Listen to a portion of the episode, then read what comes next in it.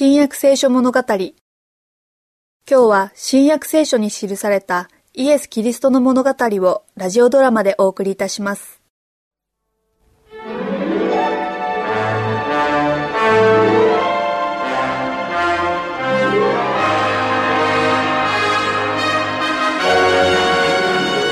カヤパ大祭司様。何の用だ？何か重要な知らせでもあるのか？はバブテスマのヨハネのことで。一体彼がどうしたんだ？彼はとても力をつけてきています。荒野のあの男が力をつけてきただと？力をつけてきたのはナザレのイエスの方ではないのか？確かにその通りです。しかしヨハネの力は日ごとに大きくなりこのままでは危険です。危険だと？そうですヨハネの今の力は我々祭司の力よりも強いのです。国民に対するヨハネの今の影響力はイスラエルの支配者や王や祭司たち全部の持つ影響力よりも強いです。もしヨハネが望めば彼は革命を起こせるでしょうし人々も彼の旗のもとに集まるでしょう。となると我々はナザレのイエスよりもむしろヨハネに気をつけなければなるまい。よしわかった。このヨハネについて何かまた変わったことがあれば報告してくれ。承知しました。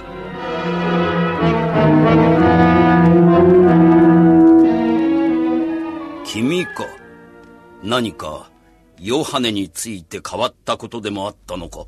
人々の心は次第にヨハネから離れていっているようですそれは良い知らせだ。最近現れたナザレのイエスが人々の心を引きつけているようです。このためバブテスマのヨハネの弟子たちはこれを快く思わずしまいには先生であるヨハネに文句を言う始末です。その上彼らはイエスの弟子たちをも悪く言いこの間も。先生あなたは天にいます父の皆においてバブテスマを授けるヨハネです。あなたの誕生は天の見つかりによって予言されていました。誕生そのものが奇跡だったのです。あなたは強い酒を一滴も飲んでおられません。それに神の御心に逆らうことは何一つなさっていません。あなたは神の自然の掟に従うことによって強い体と心を育まれました。ヨハネ先生神はあなたを人々のもとに使わされたのです。それも特別の使命のために。その通りだ。先生はイエスの弟子たちがバプテスマを授けていることをご存知ですか？バプテスマは先生だけに与えられた特別の使命です。イエスの弟子たちは自分たちもバプテスマを授ける権利を持っていると言っています。彼らにそんな権利はありません。私の使命は神の言葉を伝えることでありそのために私はこの世に生まれてきたのだ。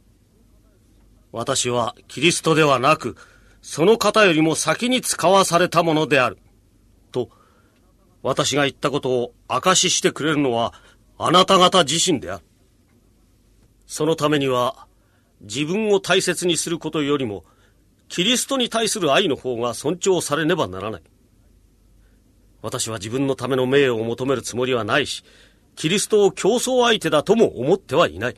しかし先生イエスの弟子たちは皆地から出る者は地に属するものであって、地のことを語る。天から来る者は全てのものの上にある。神はイエスを使わされた。そして神から使わされた方は神の言葉を語るのだ。先生あなたもまた天から使わされた方です私は荒野で呼ばわる一つの声で、神の子であるナザレのイエスのところに行くように人々に呼びかけるだけだ。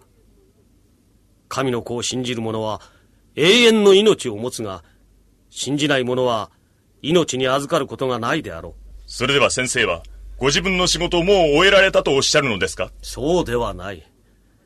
私はまだまだ人々の心をより高いところへ導き、ついにはこの世の罪を取り除く神の子羊の上に留まるようにしなければならないのだ。イエスは必ず栄え、私は衰える。我々は決して先生のもとを去ることはありません確かにヨハネはそう言ったのだな。イエスは必ず栄え、ヨハネは衰えると。はい、カヤパ様。本当だな。ヨハネは本当にそう言いました。